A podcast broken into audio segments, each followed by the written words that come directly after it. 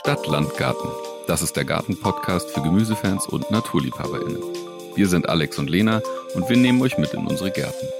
Wir legen Wert auf natürliches und naturverbundenes Gärtnern. Und ihr seid dabei, wenn wir Gemüse vorziehen, Insektenweiden säen, Beete bestücken und die Früchte unserer Arbeit ernten. Wenn wir lernen, Fehler machen, Erfolge feiern und jeden Tag ein kleines bisschen mehr verstehen, wie so ein Garten funktioniert. Hi, Lena. Hallo Alex. Wie geht's dir? Eigentlich geht's uns gut, oder? Wir haben es hier schon ja. ganz lustig. Ich habe auch gerade ein Foto von dir gemacht, wie du mit einer Gespensterbrille vor dem Rechner sitzt. Ja. Das posten wir dann gleich auf Instagram. Lass uns mal über den Garten sprechen, oder? Ja, ja, finde ich auch. Ist ja kein Comedy-Podcast hier. Wie geht's dem Garten? Ich habe wieder Rosenkohl geerntet und abends wieder in den Ofen geschmissen.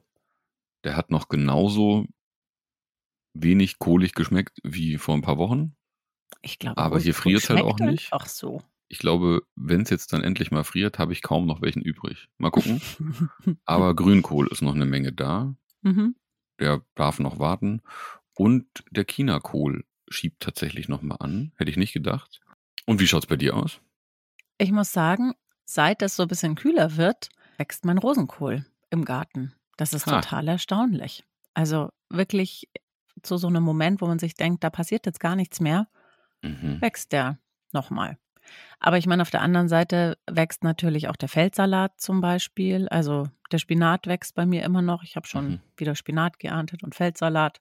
Und cool. Grünkohl habe ich auch. Zwei Pflanzen, die sehen super aus. Das reicht mir aber auch mhm, mit dem voll, ja. Grünkohl.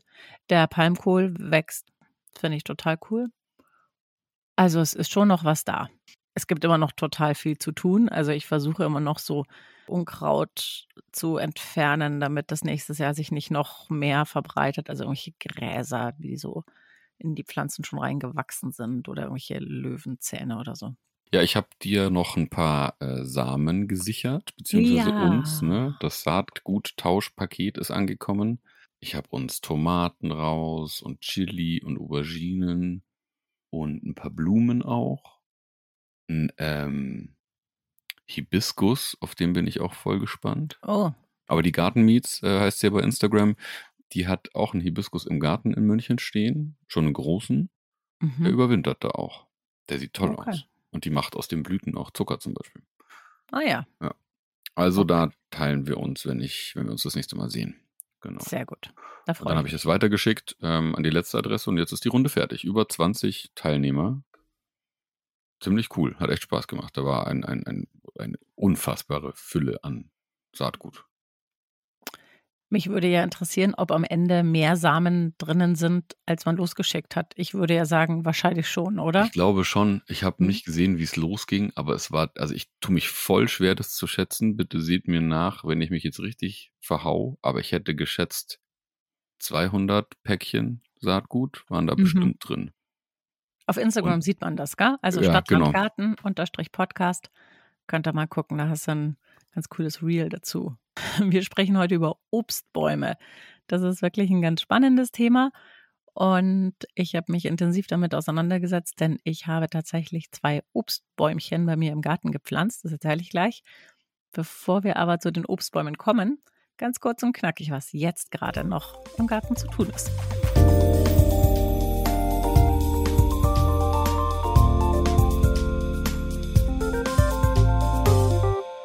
Wer schon Lust hat, kümmert sich um die erste Beetplanung mhm. oder auch grob um die Struktur zum Beispiel. Bei mir findet das alles noch im Kopf statt und formt sich so langsam. Und irgendwann werde ich es dann auch mal aufs Papier bringen. Auch dazu haben wir eine Folge. Es war sogar unsere allererste Podcast-Folge. Mhm. Da haben wir über das Thema Beetplanung gesprochen. Und das ist auch nach wie vor ein wahnsinnig komplexes Thema. Also hört da gerne nochmal rein. Teilt uns gerne eure Erfahrungen mit, die ihr da so gemacht habt. Saatgutbestellung ist natürlich auch ein Punkt. Und wichtig ist, ne, also uns vor allem Bio-Saatgut und keine F1-Hybriden. Aber ich bin schon so ein bisschen am Rumblättern, aber bisher nur für Inspiration. Und du? Ich auch, aber um gleich mal so einen kleinen Spoiler hier loszuwerden, in der nächsten Folge werden wir uns mit dem Thema Sortenauswahl beschäftigen.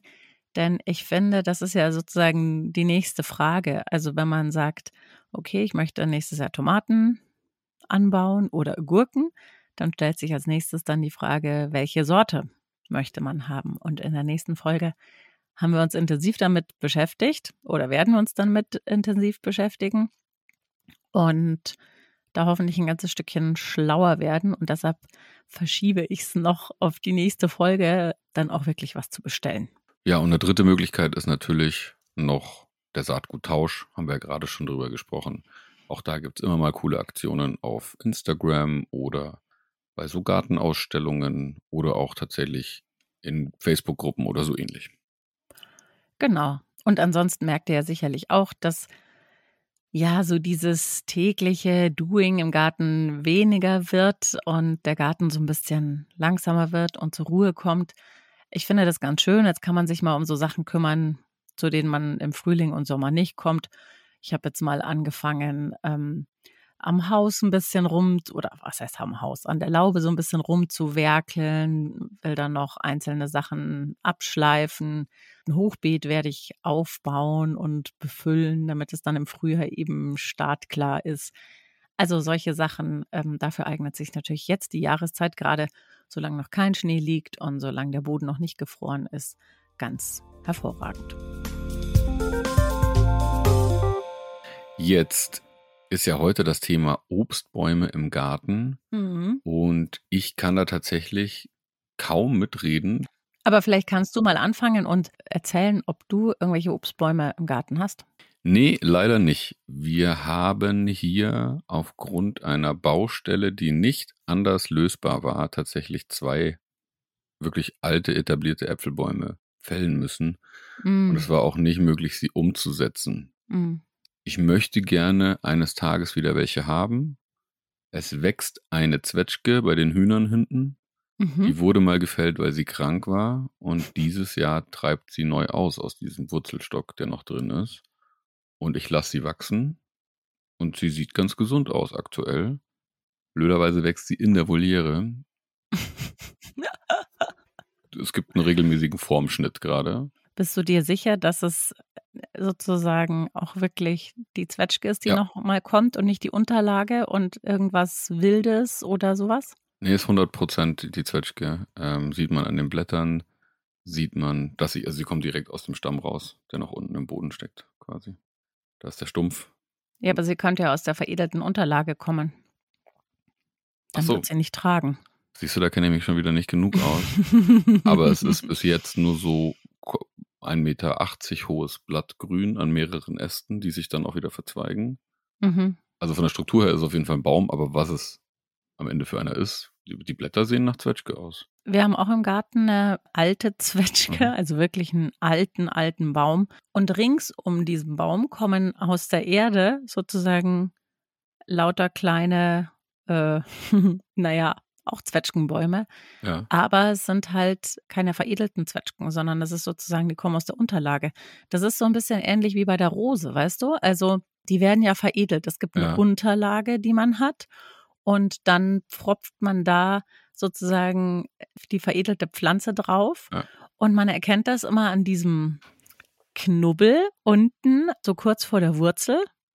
Mhm. Also deshalb können zum Beispiel auch äh, Zierrosen können verwildern. Da kann mhm. an der Seite so ein wilder Trieb rauskommen. Und das kann eben beim Apfelbaum auch passieren oder beim Zwetschgenbaum.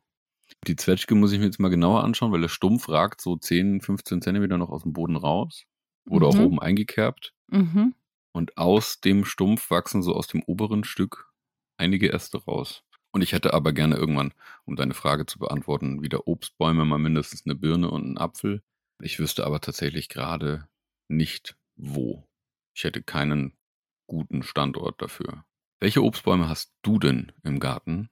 Also ich habe, sagen wir mal, zwei Obstbäume. Also ich zögere deshalb, weil die wirklich alt und auch krank sind. Als ich den Garten übernommen habe vor drei Jahren waren es zwei Apfelbäume. Man hat aber schon gesehen, dass der eine Apfelbaum eben auch, da ist sozusagen die Rinde schon so abgeplatzt vom Stamm und sozusagen jedes Jahr hat er einen großen, großen Ast weniger gehabt und jetzt steht da aber eigentlich ein mehr oder weniger toter Baum, den lasse ich auch stehen oder ein toter mhm. Stamm. Also ich habe äh, den oben sozusagen gekappt und habe die dicken Äste abgeschnitten, damit der niemandem auf den Kopf fällt bei einem mhm. Sturm mhm. irgendwie, sondern da steht jetzt eben der Stamm und der darf da jetzt einfach bleiben und darf Nahrung für Spechte und mhm. Ungeziefer und so sein. Und der steht so ein bisschen in der Ecke, der stört da nicht. Insofern, der zählt jetzt irgendwie nicht mehr so richtig. Mhm. Dann die Zwetschge, die auch schon alt und nicht mehr ganz ähm, fit ist, die aber nach wie vor trägt, allerdings wirklich in so einer krassen Höhe. Also ich würde sagen, ja, ein fünf Meter Höhe oder so. Man kommt da eigentlich fast gar nicht dran und man sieht auch, dass die Früchte nicht mehr so groß sind und so. Also für die haben wir jetzt auch nicht mehr so richtig Verwendung. Und dann gibt es noch einen Apfelbaum, der gerade den gleichen Sterbeprozess durchmacht, den der andere schon hinter sich hat.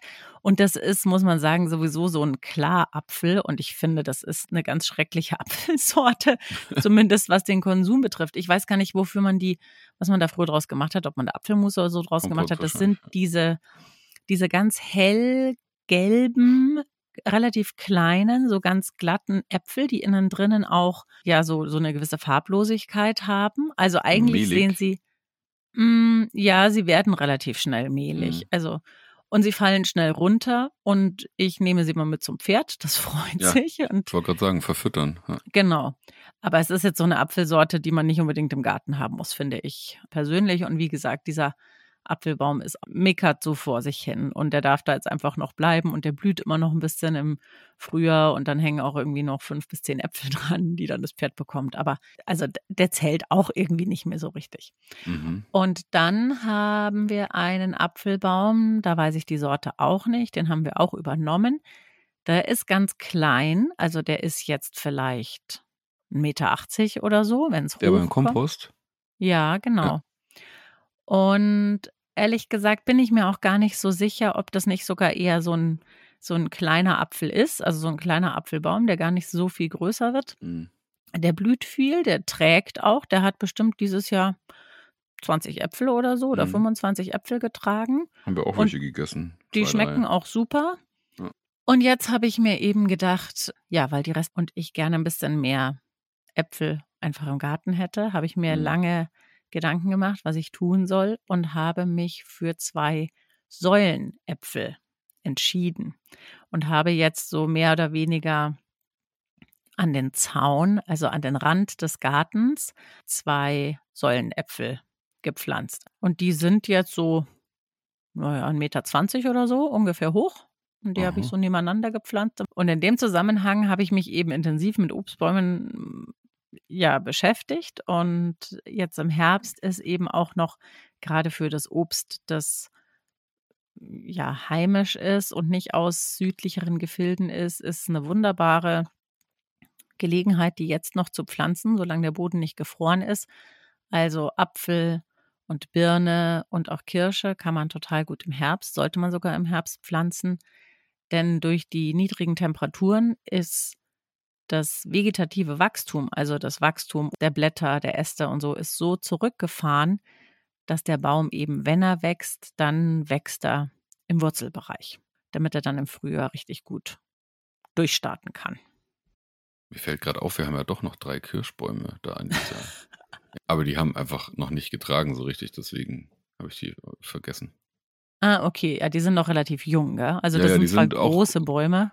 Genau, letzten Herbst gepflanzt worden. Ja, ich habe mich intensiv damit beschäftigt, was ich für Bäume haben möchte, weil ich einfach Obst per se gerne mag und habe mich aber dann für Äpfel entschieden, weil ich hoffe jedenfalls, also leicht zu handeln sind weil mit Kirschen habe ich fürchterlich schlechte Erfahrungen gemacht, mhm. weil die so schnell, also Sauerkirschen nicht, aber mit Sauerkirschen kann man wieder nicht so viel anfangen, weil die so sauer sind, die kann man nicht so essen.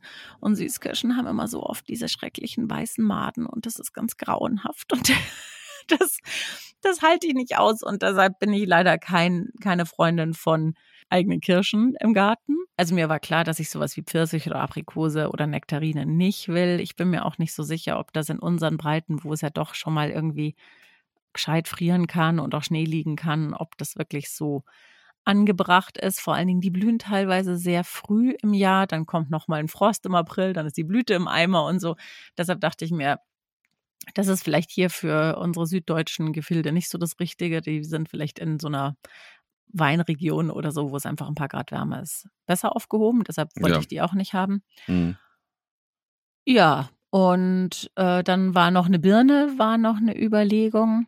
Allerdings ist bei uns in der Anlage sind einige Birnbäume mit so einem, ja, es ist, glaube ich, letztendlich auch ein, äh, ein Pilz infiziert und da hatte ich einfach Sorge, dass die, dass mir das zu schnell kaputt geht. Weil eben meine Quitte hat da auch immer wieder damit zu kämpfen und bei der Quitte ist es mir nicht so wichtig, weil, weil ich die mit für die Quitte, die habe ich übernommen, die habe ich jetzt noch vergessen, genau, die habe ich übernommen. Die blüht schön und die sieht hübsch aus, aber ich habe jetzt nicht so viel Verwendung für Quitten. Insofern. Ähm, was macht man denn außer Gelee? Ja, Quittengelee, genau. genau. Es gibt hm. Leute, die verkochen die tatsächlich, also in irgendwelche so Wildgerichte oder so, wo du so eine süß-säuerliche ah. Note brauchst, mhm. da kannst du die auch verkochen. Aber das, also, das ist jetzt irgendwie nicht, wofür man einen Baum braucht. Nee. Also, also ja, ich wollte einfach irgendwas Robustes haben mhm. und, ähm, und dann eben, was es auch als Säulenobst gibt. Das ist die nächste, das nächste Thema. Ich wollte einfach nicht irgendwas riesige Bäume im Garten mhm. haben aktuell. Die werden schon relativ groß, also die können schon so zwischen drei und vier Meter werden. Oh, wow. Aber man schneidet die eben so, die fruchttragenden Äste sind ganz nah am Stamm. Und mhm. das heißt, man muss die auch immer wieder einkürzen. Und die mhm. sind wirklich nur so 20 Zentimeter vom Stamm entfernt. Das heißt, die bleiben sehr schmal. Klingt total praktisch. Ja. Du hast dich für diese Sorten entschieden, die robust sind, die pflegeleicht sind, in Anführungszeichen, und auch platzsparend. Genau, das sind so Neuzüchtungen, die eben sehr krankheitsresistent sind. Das war mir wichtig. Mhm. Und wenn man sich mal mit dem Thema Apfel- oder Birnbaum beschäftigt, dann stellt man schnell fest, dass das gar nicht so einfach ist, denn Apfelbäume und Birnbäume sind nicht selbst befruchtend. Das heißt, Aha. jeder Apfelbaum und jeder Birnbaum braucht einen Befruchter, also einen Partner. Und in der Regel ist das nicht die gleiche Sorte, mhm. aber es muss eine Sorte sein, die zeitgleich blüht. Denn die müssen sich ja sozusagen gegenseitig befruchten. Also die ja, Bienen müssen da hin und her fliegen. Und man sagt so, dieser Partner soll im Umkreis von 50 Meter zu finden sein, weil das so die Entfernung ist, die so eine Biene auch mal so oder eine Hummel hin und her zischt. Mhm. Bei der Gelegenheit habe ich übrigens auch gelernt, dass Hummeln eigentlich gerade für sowas wie Apfel- und Birnbäume die besseren Bestäuber sind, denn bei Bienen ist es oft so, und ich finde, das stimmt, also bei Honigbienen ist es oft so, wenn man die beobachtet, sieht man das. Wenn die einmal ausfliegen, also während eines Flugs, fokussieren die sich oft auf eine Pflanze. Mhm. Also wenn die zum ja. Beispiel die Astern anfliegen, dann sammeln die sich an den Astern einen Ast. Ja, und dann fliegen sie wieder zurück. Und dann fliegen sie zurück und laden ihre Lieferung ab und dann fliegen sie wieder los. Und Hummeln machen eher so sim, sim, sim, mal hier, mal dort. die sind sprunghafter. Genau, was für die Bestäubung eigentlich viel besser ist. Ja, klar, macht ähm, total Sinn. Mhm. Aber das heißt, ich verstehe richtig, es geht ja nicht mal unbedingt darum, dass jetzt diese zwei Säulen Obstbäume nebeneinander stehen hast, weil du tendenziell A, noch drei andere, vielleicht ein bisschen blühende Apfelbäume mhm. im Garten hast und dann ja auch noch bei euch in dieser genau. in diesem Gebiet mehrere ja. Apfelbäume auch stehen. So. Genau. Das heißt, du hast eigentlich einen super Standort. Ja, also wir in unserem Schrebergarten und ich würde behaupten, so sieht es in vielen Schrebergärten aus und ich würde mich sogar so weit aus dem Fenster lehnen und sagen, bei dir in deinem Dorf, wo auch in jedem Garten äh, so schon traditionellen Apfelbaum zu finden ist und das gleiche gilt ja auch irgendwie für Schrebergärten. Mm. Ich würde sagen, in jedem in jedem Schrebergarten steht ein Apfelbaum oder in jedem zweiten. Da Meter, ist es ja. sicherlich kein Problem, so einen Bestäuber zu finden. Also es kommt darauf an, wo man im Dorf wohnt tatsächlich, aber du hast schon recht. ich wollte sowieso zwei Äpfel haben. Ich wollte, weil ich finde, ein Säulenapfel sieht irgendwie komisch aus. Also ich wollte schon so ein bisschen so dieses Gefühl einer, einer Hecke. mhm. so ein bisschen haben. Was übrigens auch ein super Befruchter ist für Äpfel, sind Zieräpfel. Mhm. Der Vorteil ist aber, dass so ein Zierapfel sehr, sehr intensiv blüht. Und diese Blüten haben eben sehr viel Pollen. Und das ist das mhm. Attraktive dran, damit die Klar. eben sozusagen eine gute Befruchter Sorte sind. Also da muss man sich ein bisschen reinfuchsen, aber ich habe auch festgestellt bei meiner Recherche, wenn man mal so anfängt, sich mit Apfelsorten zu beschäftigen in guten Baumschulen, in die man dann geht oder bei denen man bestellt, je nachdem, steht es immer dabei. Also es gibt so ein paar Klassiker Apfelsorten, die eben auch als Befruchter besonders gut sind. Und da geht es dann am Ende darum, ob die eben gleichzeitig blühen. Das gilt für Äpfel, für Birnen. Das gilt für Süßkirschen, deshalb hast du auch drei nebeneinander mhm, mhm, mhm, stehen. Und das gilt auch für einige Pflaumen und Zwetschgen, die nicht selbstbefruchtend sind. Mhm. Keine Probleme zum Beispiel gibt es bei Sauerkirschen. Die, einige Pflaumen und Zwetschgen können das inzwischen auch. Und diese ganzen, sagen wir mal, südländischeren, also Pfirsich, Nektarine, mhm. Aprikose mhm. und so, die haben auch keine Probleme. Die machen das auch selbst. Und jetzt hast du vorhin ja schon gesagt, der Herbst ist eigentlich eine ganz gute Zeit zum Pflanzen. Wie geht das genau? Also offensichtlich bevor der Boden gefroren ist, ne? Auf alle Fälle. Genau. Also man sagt so, Ende November sollten sie in der Erde sein, aber es hat natürlich ein bisschen was damit zu tun, wenn die Temperaturen, wie die Temperaturen sind. Also mhm. wenn man den ganzen Dezember noch 10 oder 12 Grad hat, dann kann man natürlich auch weiter im Dezember pflanzen. Also letztendlich mhm. geht es wirklich darum, dass es eben ja kein Frost haben sollte. Mhm. Das Pflanzen von Obstbäumen ist letztendlich ja auch ähnlich wie das Pflanzen von, von Büschen oder anderen Bäumen und letztendlich ja auch von Stauden. Es geht immer darum, dass das Loch, das ihr grabt, deutlich, deutlich, deutlich größer ist als die Pflanze mit ihrem Ballen oder mit ihren Wurzeln, die ihr da rein stellt. Vor allen Dingen deutlich tiefer. Deshalb kann man das eigentlich auch fast nicht alleine machen. Man braucht immer jemanden, der sozusagen das Bäumchen da so reinhält. Mhm. Und damit man es einfach auch so ein bisschen, ja, abschätzen kann. und gerade und so, naja. Ja, das gerade, das kann man ja hinterher noch ein bisschen beeinflussen, weil so fest kriegt man den Baum jetzt nicht. Man kann da schon noch hinterher so ein bisschen mhm. rütteln oder so, wenn der mal schief ist. Aber da sollte man natürlich auch drauf achten, klar. Aber es geht vor allen Dingen darum, dass die Wurzeln einfach Platz haben. Das mhm. heißt, das Loch sollte so groß sein, dass die Wurzeln, es gibt ja die Möglichkeit, entweder Wurzeln Nacktwurzpflanzen zu kaufen, das heißt, hängen die Wurzeln ohne Erde sozusagen rum, dann sollten die Wurzeln da wirklich eigentlich gut reinpassen, ohne dass man sie zusammenkneten muss oder so. Mhm. Und wenn man einen Ballen kauft, beziehungsweise in einem Topf, waren jetzt meine zum Beispiel, dann bricht man so ein bisschen diesen Ballen auf, um eben diese Festigkeit, die dieser Topf äh, natürlich mit sich bringt, weil der ja schon relativ klein in der Regel natürlich auch ist, damit es nicht zu schwer wird, wenn man das verschickt. Man bricht das so ein bisschen auf, damit da einfach so ein bisschen mehr schon Lockerheit und Luft äh, dran kommt. Und dann sollte schon, ich würde sagen, der Topf, also links und rechts jeweils 20 Zentimeter, würde ich auf alle Fälle mhm einplanen sozusagen. Mhm. Also so groß sollte das Loch sein und vor allen Dingen tief genug.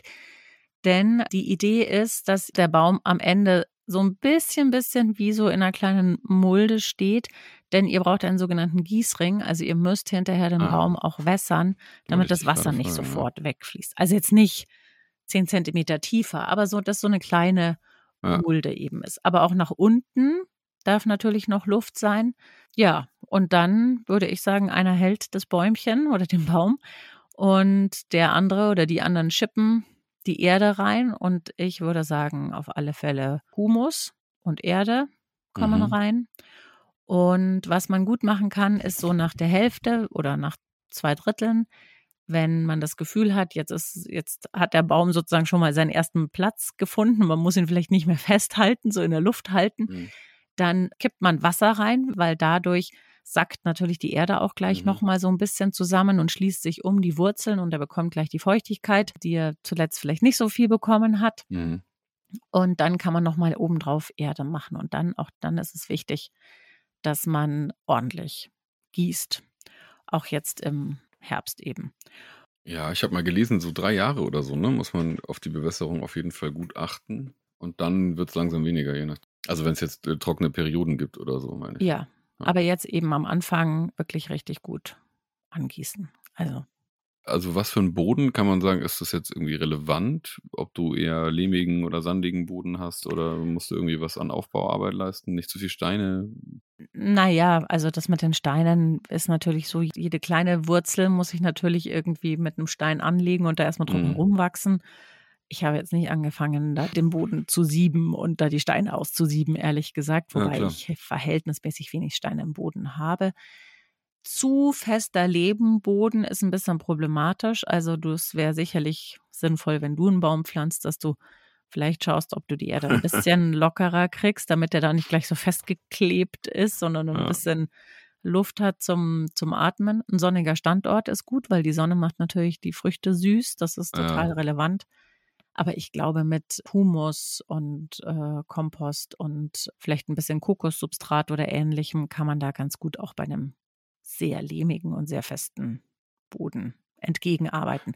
An und für sich haben die nicht zu große Anforderungen an den Standort. Hier war ja mal eine Streuobstwiese hinterm Haus, tatsächlich. Da gibt es noch so ein paar Reste. Und man dürfte auch wieder das machen. Aber am Ende musst du 20 Bäume pflegen und drei Jahre bewässern unter Umständen mhm. oder länger.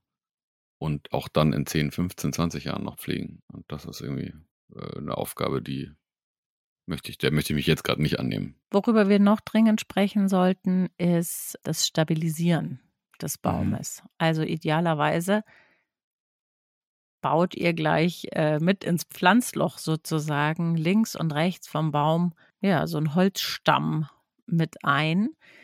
Der sollte ungefähr so 40 Zentimeter von dem Stamm entfernt sein. Und dann bindet ihr den Stamm an diese zwei ja, Holzstämme, mhm.